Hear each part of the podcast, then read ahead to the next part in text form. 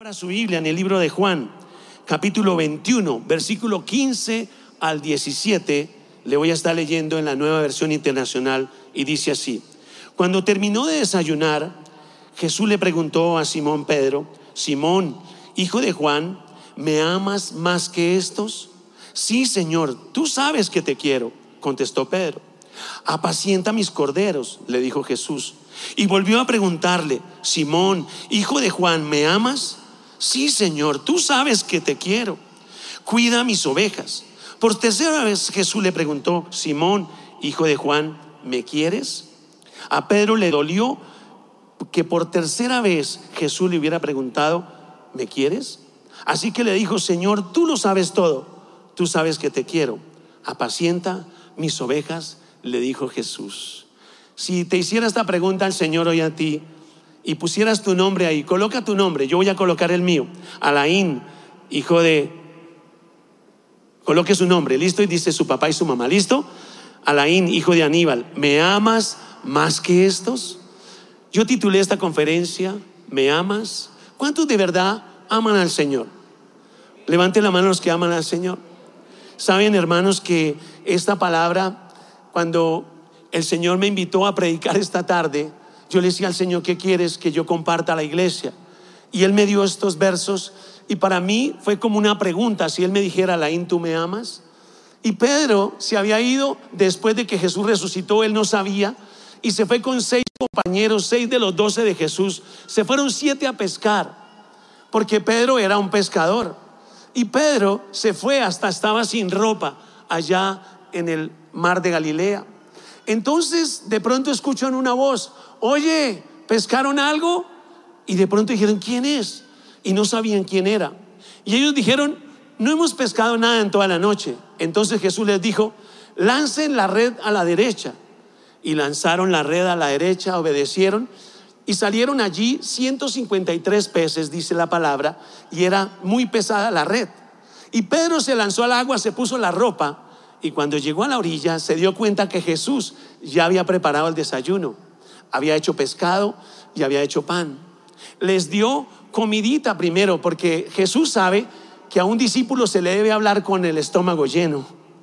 Porque Pedro había desayunado y ahí es cuando le dice, Pedro, ¿me amas más que estos? Y le señaló los peces. O sea, en una palabra le dijo, ¿me amas más que la empresa, que el talento que tienes tú? ¿Me amas más que eso? Y por eso el Señor le dice tres veces, ¿me amas? Y Pedro asustado, Señor, yo te amo, yo te quiero. Y le dice, cuida mis corderos. A Pedro se le había olvidado cuál era el propósito de la vida que el Señor lo había escogido. Recordemos que Pedro había negado al Señor tres veces. Recordemos que Pedro era ese líder impulsivo que decía, Señor, mira, armamos tres enramadas aquí, una para ti, una para Elías, para Moisés. Y ven, él era impulsivo. Decía el Señor Jesús, de cierto me van a entregar. No, Señor, yo moriría por ti. Y el Señor le dijo, tú me vas a negar tres veces. Ese Pedro tenía un llamado especial de parte de Dios. Y Jesús cuidó talentosamente, Jesús, muy, muy detenidamente. Él sabía que Pedro se había desanimado. Y Jesús resucitó. Se le presentó a todos, pero se fue hasta el mar de Galilea a buscar a su discípulo. Y fue cuando le dice, Pedro, ¿me amas? Y yo no sé cuántos de aquí llevan un año en la iglesia, cuántos llevan un año, cuántos llevan más de cinco años en la iglesia, levante la mano, cuántos llevan más de diez años, mueva la mano así, cuántos llevan más de veinte y el infinito y más allá. ¿Saben, hermanos? Esta palabra me confrontaba a mí, porque nosotros en este tiempo de pandemia hemos, nos hemos dado cuenta que muchos se devolvieron a sus trabajos, que muchos se devolvieron a buscar algo que no deberían buscar en vez de buscar al Señor. Y por eso el Señor Jesús estuvo la, la, como la cautela, como el sigilo de su corazón tan lindo Jesús, que le da desayuno y después lo enfoca en el ministerio. Enfoca a los otros seis, pero el Señor Jesús se enfocó en Pedro. ¿Por qué? Porque Pedro fue el líder que los convidó a pescar. O sea, el Señor siempre escoge líderes, como tres nomás. El Señor siempre escoge líderes. ¿Sabe por qué? Porque Él nos conoce, Él sabe lo que nosotros somos, lo que hacemos. Él sabe si nosotros de verdad qué estábamos haciendo en el mundo. Y hermanos, yo veía esta palabra y decía, Señor, ¿qué es lo más importante para mí? ¿Mi negocio o el Señor? Y yo te hago esa pregunta. ¿Qué es más importante para ti, tu trabajo? ¿Es más, es más importante tu carro, tu casa que el Señor? Y es una pregunta que el Señor nos hace esta tarde. ¿Qué es lo que tú estás amando más? ¿De verdad estás dedicado a buscar el reino de Dios y su justicia o estás buscando añadidura? Entonces yo mirando esta palabra decía, Señor, existen unos peligros en este tiempo. Y el peligro dice en Lucas 21, 34, dice, tengan cuidado, no sea que se le endurezca el corazón por el vicio, la embriaguez y las preocupaciones de esta vida, decía el Señor. Tengan cuidado que porque están pasando esta pandemia, de pronto ustedes se dediquen a otras cosas que no sean las importantes para Dios. Y es lo que debemos tener cuidado. De verdad, ¿en qué nos estamos enfocando? ¿En quién nos estamos enfocando? Hermanos, Jesús nos está haciendo una pregunta esta tarde.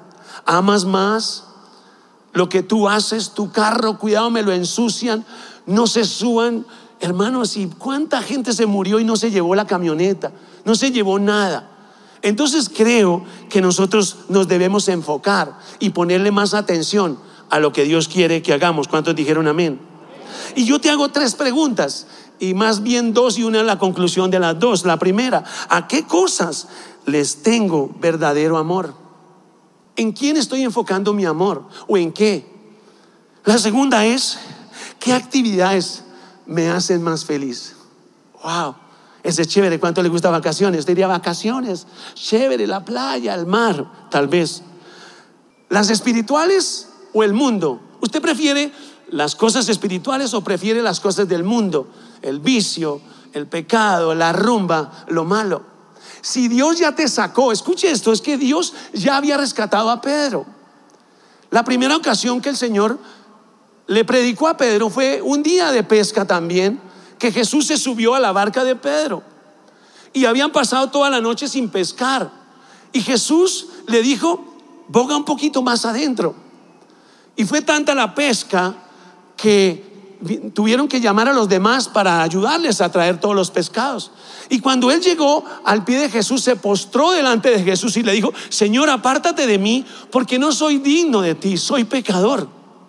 Entonces Jesús, muy lindo, le dice a Pedro, Pedro, tú eres una roca, yo te voy a usar, sobre a ti te daré las llaves del reino de los cielos, y sobre esta roca voy a edificar la iglesia. Y a partir de hoy te voy a hacer pescador de hombres. ¿Cuántos quisieran ser pescador de hombres? Y Pedro no lo entendió. Pedro siguió con Jesús los tres años que el Señor estuvo. Fue su primer discípulo que él realmente conquistó. Y Pedro sencillamente pensaba que era una emoción. Jesús va a la cruz, muere, resucita al tercer día. Y Jesús fue a confirmar el llamado que le había hecho a Pedro. ¿Usted ha escuchado alguna vez en la Biblia que Pedro sanaba con la sombra? Pedro era un hombre que oraba y sanaba a los enfermos, echaba fuera demonios. Yo quiero la unción de Pedro. Yo quiero ser como Pedro, hermano, que era difícil al comienzo, pero de pronto decidí caminar con Dios, decidí buscar lo importante. Y saben, hay tres cosas, o tres actitudes, pueden haber más, o tres cosas que nosotros hacemos que tal vez nos están sacando del propósito si no las tomamos bien. La primera es el trabajo. La gente se está afanando por trabajar. Pregunto, ¿cuántos aquí trabajan? Yo también trabajo, porque si no trabajamos no comemos. El Señor dice que el hombre debe ser proveedor de su casa. El hombre que no provee para su casa es peor que un impío. Dice 1 Timoteo 5:8. O sea, tenemos que trabajar.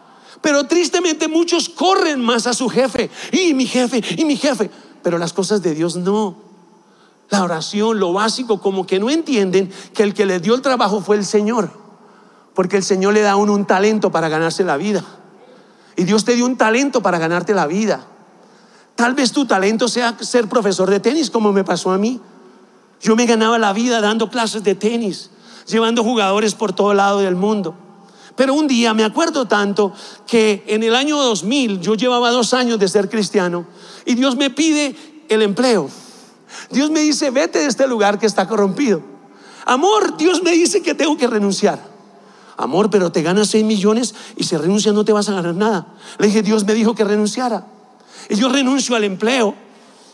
El 4 de febrero del año 2000, renuncio, se arma un alboroto en ese club. Porque renuncia, quiere más aumento de sueldo. No, ustedes no entienden. Ustedes no entienden. Yo no podía decirles, fue que Dios me dijo que me retirara porque este lugar está corrompido. Me matan. Pero yo me retiro y me dan dos regalos. Ese día aparecen dos personas y me dan dos regalos. Y yo dije, irónica la vida. Renuncia a uno y le dan regalos. Pero camino al carro, el Espíritu Santo me habla y me dice, abre el primer regalo que te di. Y yo lo destapo y era una Biblia pequeña. Y cuando la toco, dice la palabra, no solo de pan vivir al hombre, sino de toda palabra que sale de mi boca. Y yo empecé a llorar. Y luego abro el segundo y era un barquito pesquero. Y el Señor me dice, a partir de hoy te hago pescador de hombres. Hermanos, ¿cuántos quieren ser pescadores de hombres? Escuche la voz de Dios, aplauda Señor si va a aplaudir. Y saben, el Señor estaba probándome si yo amaba más mi trabajo que a Él. Y Él me pidió el trabajo y yo se lo entregué.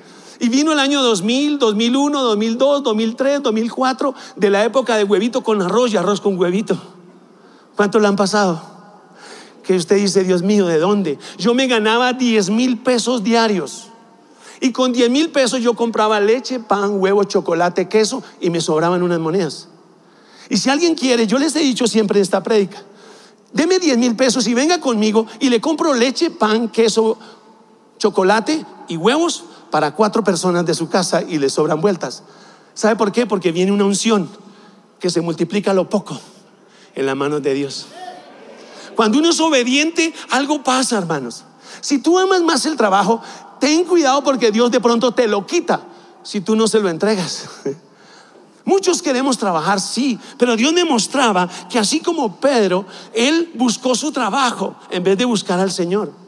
Pero el Señor tan lindo lo corrige, lo ubica en el propósito. Y Pedro después se convierte en un hombre de Dios y fue de los primeros apóstoles de la palabra de Dios en la iglesia primitiva.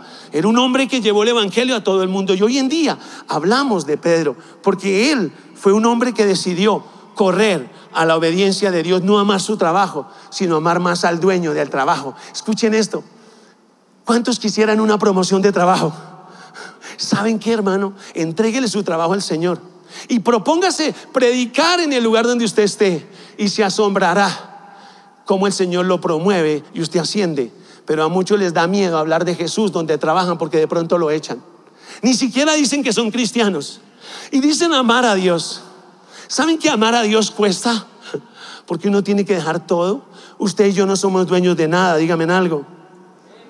Y usted no es dueño del trabajo.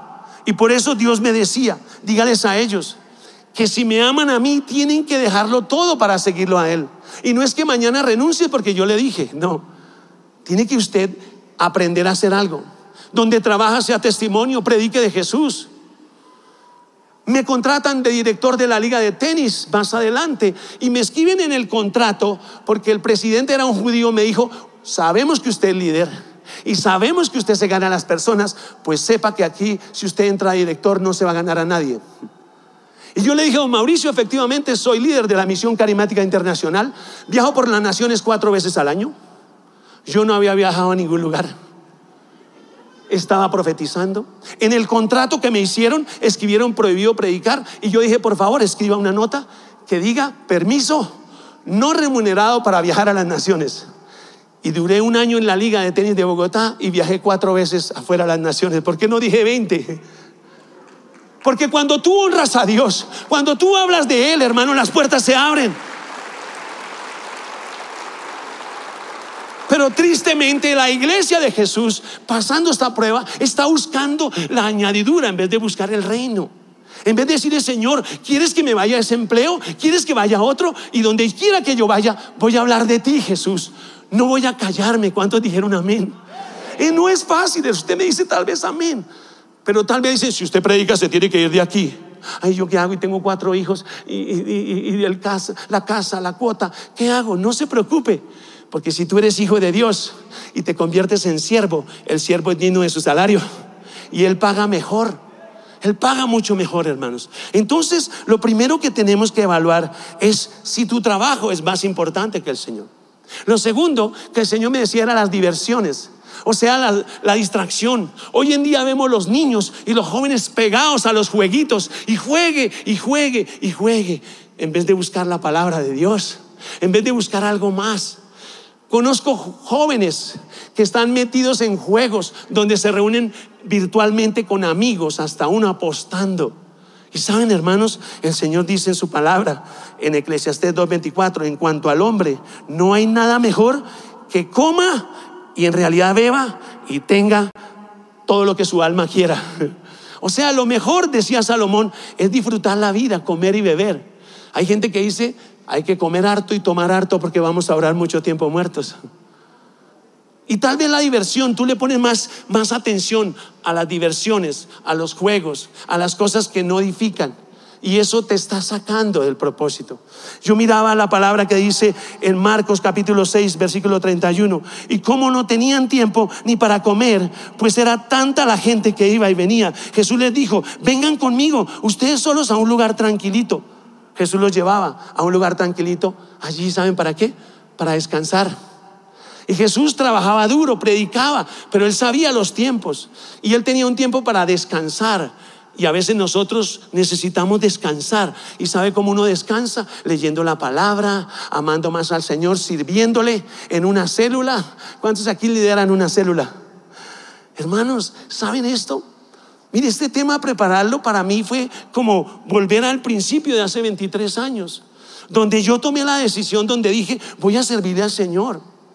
Un día vamos a descansar. Cuando alguien muere dicen, descansó en la paz del Señor. Ya, ya después no hay nada que hacer. Pero la vida aquí es cortica y tenemos que enfocarla. Tenemos que buscar lo que es importante. No le digo que no juegue. Yo a veces juego. A veces un, un jueguito de sudoku cuando ya he hecho todo, voy a jugar algo. No es malo, no es el pecado, sino quedarse en eso. Donde hay jóvenes, tal vez con ludopatía, les fascina ir a los casinos a perder el dinero. Ahí como jugar, la vida no es un juego. La vida es una vida que hay que aprovecharla, es una sola. ¿Cuántas? Una sola, haga así. Yo tengo una sola vida y la tengo que vivir bien. Y yo podía ver que el Señor me decía, muchos buscan esas diversiones el descanso. Tengo que descansar. Es que llevo tantos años en la iglesia sirviéndole al Señor y tengo que descansar. Un, tiempo sabático. Yo le digo, no te lo des. No te des un tiempo sabático porque de pronto tal vez no amanezcas. Porque cuando tú le sirves al Señor, Él te va a buscar. Él va a ir allá a la orilla del río a decirte, ven, ven, ¿me amas? ¿Me amas más que estos? ¿Me amas más que tus hijos? ¿Me amas? más que la diversión. Y la palabra es clara, hermano, cuando nosotros amamos al Señor, ¿sabe? Nos debemos enfocar. Dice Efesios capítulo 5, versículo 15 al 18. Así que tengan cuidado de su manera de vivir. No vivan como necios, sino como sabios, aprovechando al máximo cada momento oportuno, porque los días son malos. Por tanto, no sean insensatos, sino entiendan cuál es la voluntad del Señor. Wow. Hermanos, ustedes bien saben, la mayoría de los que están aquí saben. Luego yo eh, tengo una empresa y la empresa estaba floreciendo, tenía unos ingresos bien altos, me estaba yendo súper bacano. Y cuando usted le está yendo súper bacano, también hay un peligro de que te enamores de lo que estás haciendo bien. Entonces el Señor me dice, entrégame lo que tú más amas. Y yo le dije, mi esposa te ama, Juanfe te ama, Daniela te ama, yo te amo. ¿Qué estoy llamando más? Me dice, entrégame la empresa. Y yo, ¿qué qué, Señor? Que te entregue la empresa si ese es mi sustento. Entrégamela y confía en mí. Y en el año 2015 empezó el proceso donde el Señor cambió todo. Tuve que vender todo lo que tenía. Me decían, por favor, eh, abra la empresa en otro lugar. No, usted no entiende, me toca cerrarla. Él me la pide. Y yo le dije un día que todo lo que él me pidiera yo se lo iba a dar. Muchas veces me ha dicho, por eso no tengo reloj, regale el reloj a fulano y me, lo regalo porque nada es mío. Yo entendí cuando el Señor me llamó. Él me dijo, tú me buscas a mí y yo me encargaré de ti. Si tú me amas y me sirves, yo me encargaré de tus deudas, de tus problemas. Y yo resolví servirle y la empresa se acabó. Entonces empezamos a servirle al Señor. con mayor fuerza, 24/7. Antes era todos los momentos que tenía oportunidad correr a la iglesia, correr a la iglesia, hermanos. Me colaba hasta en el encuentro de mujeres. Porque yo quería algo de Dios. Hoy en día la gente, reunión otra vez.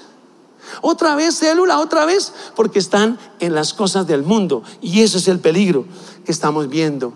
Lo tercero es el materialismo. La gente está enfocada en voy a tener un celular nuevo, mi carro nuevo, y todo afanados por, la, por lo nuevo. Salió el vestido último, me lo tengo que comprar. Y están en un afán por lo material. Y el Señor dice, tengan cuidado. Advirtió a la gente, absténganse de toda avaricia. La vida de una persona no depende de la abundancia de sus bienes.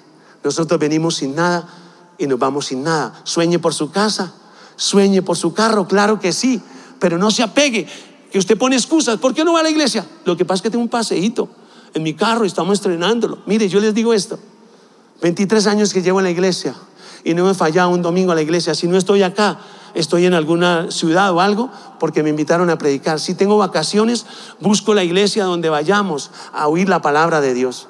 Y no me puedo dar el lujo de decir un domingo no recibo. Hoy en día virtual, ¿cuántos estarán conectados ahí? Tal vez acostados, pero no con la mejor disposición. Y el Señor está en este tiempo evaluando corazones. Y déjame decirte algo, cuando tú te conviertes en siervo de Dios, cuando tú te conviertes en un hombre, una mujer que dice voy a servirle al Señor, mira cuántos sugieres están ahí, cuántos un aplauso al Señor por ellos, los de la cámara.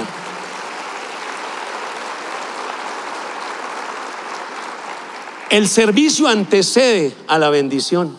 Cuando uno le sirve al Señor, le sirve a su casa, a su familia. Hermanos, tenemos que aprender a ser equilibrados. ¿A ser qué? Equilibrados. A tener un equilibrio. Yo viajaba llevando tenistas a las naciones, tenía un hogar, hijos, ministerio, y nunca tenía una excusa, es que no puedo. Yo entendí que Él me llamó, me sacó del mundo y me puso acá para servirle. Y este es el mayor peligro que tenemos. Nosotros los seres humanos tenemos ocho áreas en nuestra vida. La primera área es el área espiritual. Es área donde usted tiene que buscar a Dios incansablemente, oración, ayuno. Que usted ame la palabra de Dios, iglesia, dígame en algo. Que usted no llegue a una reunión sin una Biblia, porque usted entonces a qué vino. Es el área espiritual, la primera que lo llena uno todo. Ahí es donde yo he encontrado las bendiciones más grandes. Es en el lugar secreto. Es cuando yo busco al Señor primero. Él fue el que me dijo que me retirara. Él fue el que me dijo que le entregara la empresa. Todo porque hay un área espiritual. Y en el área espiritual, ¿a qué Señor tú amas? Porque no puedes amar a dos señores, aborrecerás a uno y amarás al otro. Y si tú amas a Dios, todas las mañanas, todas las veces que te hablen reuniones, diga, amén, yo voy a la célula, yo necesito más de Dios. Entre más tenga tiempo para Dios, menos tiempo tengo para pecar. Y yo empecé, voy a dedicarme a Dios. Y si a mí me ponen reunión de lunes a domingo, yo vengo. No ahora, siempre. ¿Por qué?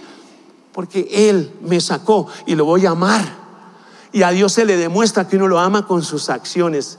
Así que evalúa tus acciones. El, área que uno tiene también es el área personal. Y tienes que crecer en tu área personal.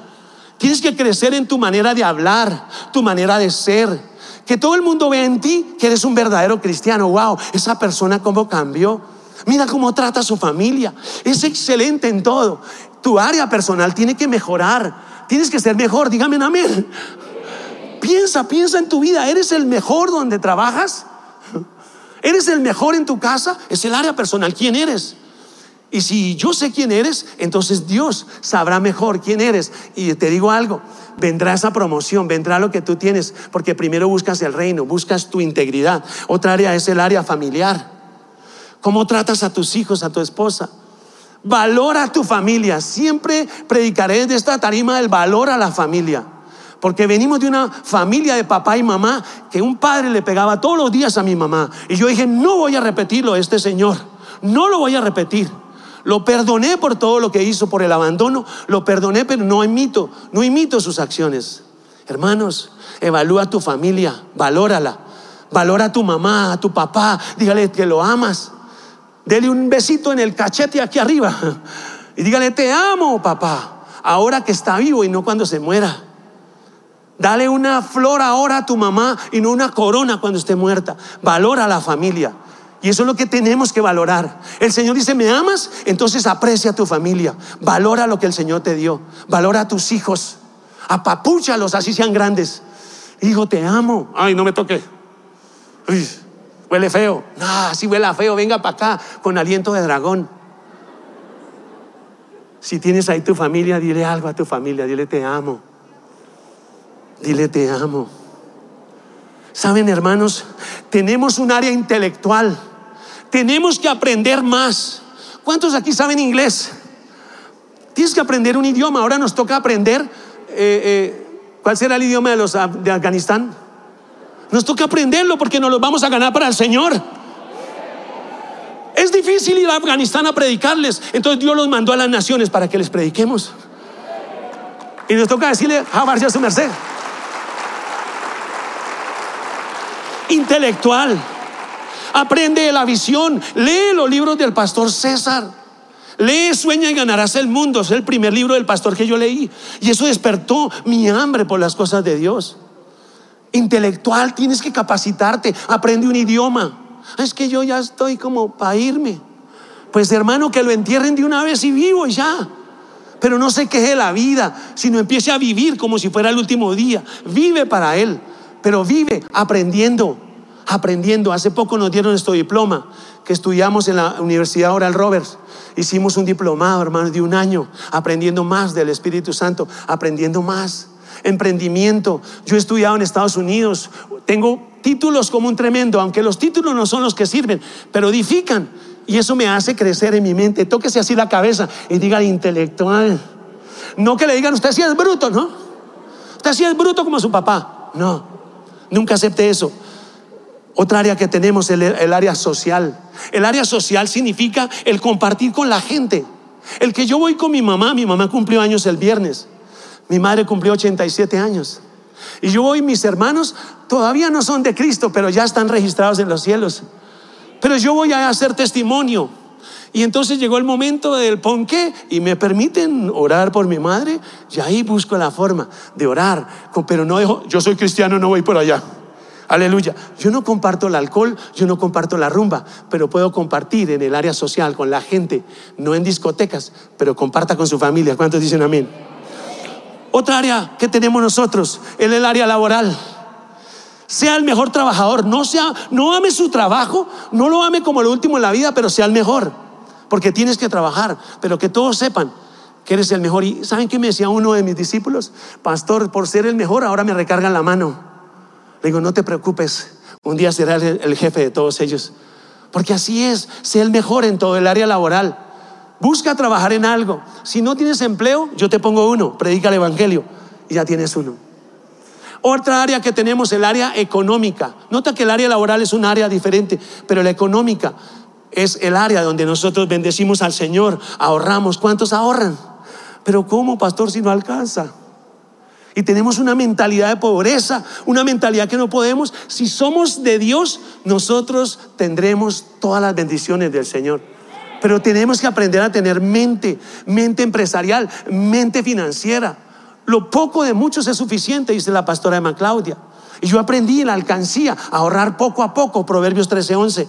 Las finanzas malavidas pronto se acaban, mas el que ahorra poco a poco se enriquece. Y eso es lo que tienen que hacer, manejar bien su economía, ahorrar, hacer un plan financiero. Eso es lo que el Señor quiere. ¿Me amas? Maneja bien tus finanzas. No te metas en negocios ilícitos. Es que me dijeron que si yo me meto en esta pirámide me vuelvo rico. No, hermano. Eso son las mentiras de las riquezas. Y más bien tenga cuidado con su dinero. Y por último, un área que no tiene la gente que no es cristiana. ¿Cuál es? El área ministerial. El área ministerial es el área donde le servimos al Señor. Y de ahí es donde viene todo, hermano. Me aman, le dijo el Señor a Pedro. Entonces cuida mis corderos. O sea, haz ministerio. Predica el Evangelio y no se preocupe, yo voy a proveerte todo. Un día le hice un intercambio al Señor. Un día le dije, Señor, yo me voy a encargar de tu obra y tú te encargas de mis finanzas.